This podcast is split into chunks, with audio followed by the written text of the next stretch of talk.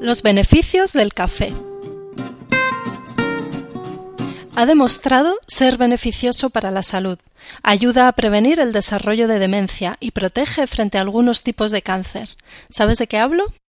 Personalmente no bebo apenas café. Me decanto más por el té y animo a las personas que vienen a consulta a reducir el consumo de café.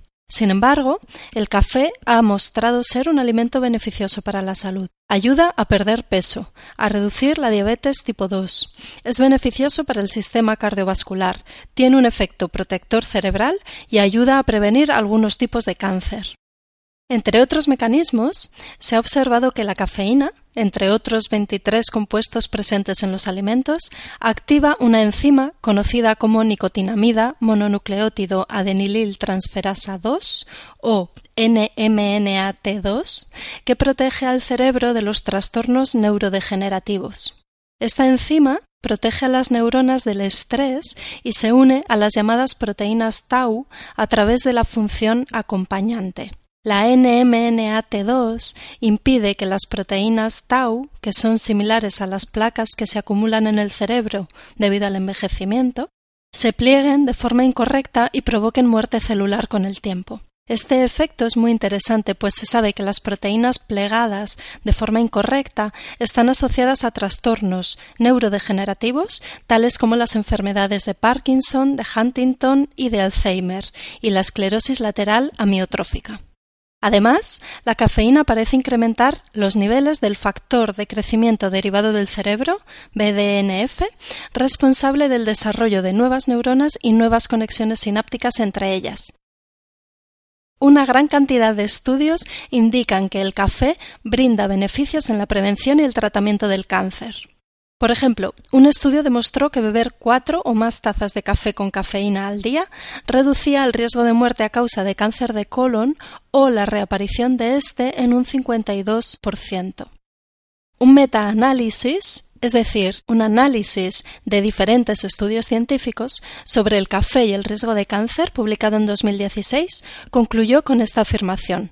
El consumo de café puede reducir significativamente el riesgo de sufrir cáncer de boca, de faringe, de colon, de hígado, de próstata, de endometrio y de melanoma de la piel.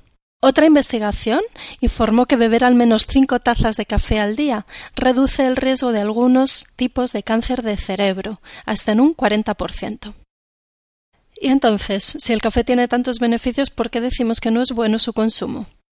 Podríamos decir que lo que agregas al café es lo que causa problemas. Y por eso recomiendo reducir su consumo, porque si reduces el café, reduces al mismo tiempo el consumo de leche, de grasas y edulcorantes, que es como la mayoría de las personas se toman el café. Añadirle algún lácteo al café puede interferir con la absorción de los ácidos clorogénicos beneficiosos para nuestro organismo. Y el azúcar añadido contribuye al desarrollo de resistencia a la insulina, origen de sobrepeso, obesidad, diabetes y numerosas enfermedades crónicas. La calidad del café es muy importante. Es primordial tener en cuenta la calidad del café. El café, cultivado de forma convencional, es uno de los alimentos más químicamente contaminados del planeta. Es uno de los cultivos más fumigados y cargados de pesticidas. En cambio, el café orgánico, o de producción ecológica, no contiene productos químicos ni fertilizantes sintéticos. Los granos tienen un mejor sabor y son ricos en antioxidantes naturales.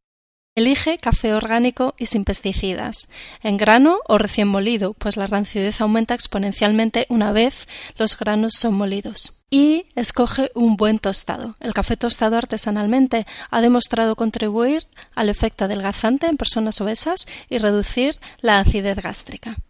Elige siempre que puedas café orgánico, en grano entero o recién molido y de tostado artesanal. Y tómalo solo, desayunarás beneficios para tu salud.